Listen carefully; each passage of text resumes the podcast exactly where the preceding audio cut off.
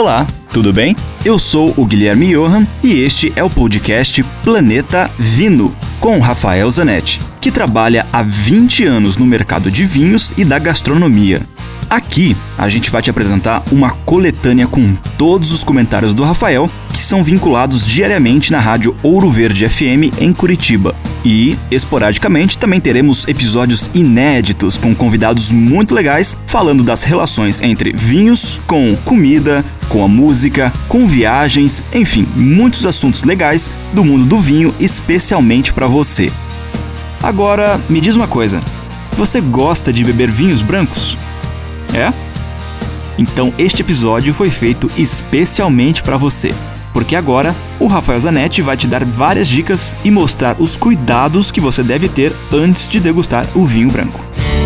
Nos dias quentes, tem aumentado muito o consumo de vinhos brancos. Tenho visto as pessoas não prestarem atenção na temperatura desses vinhos. Acreditem, isso não é frescura.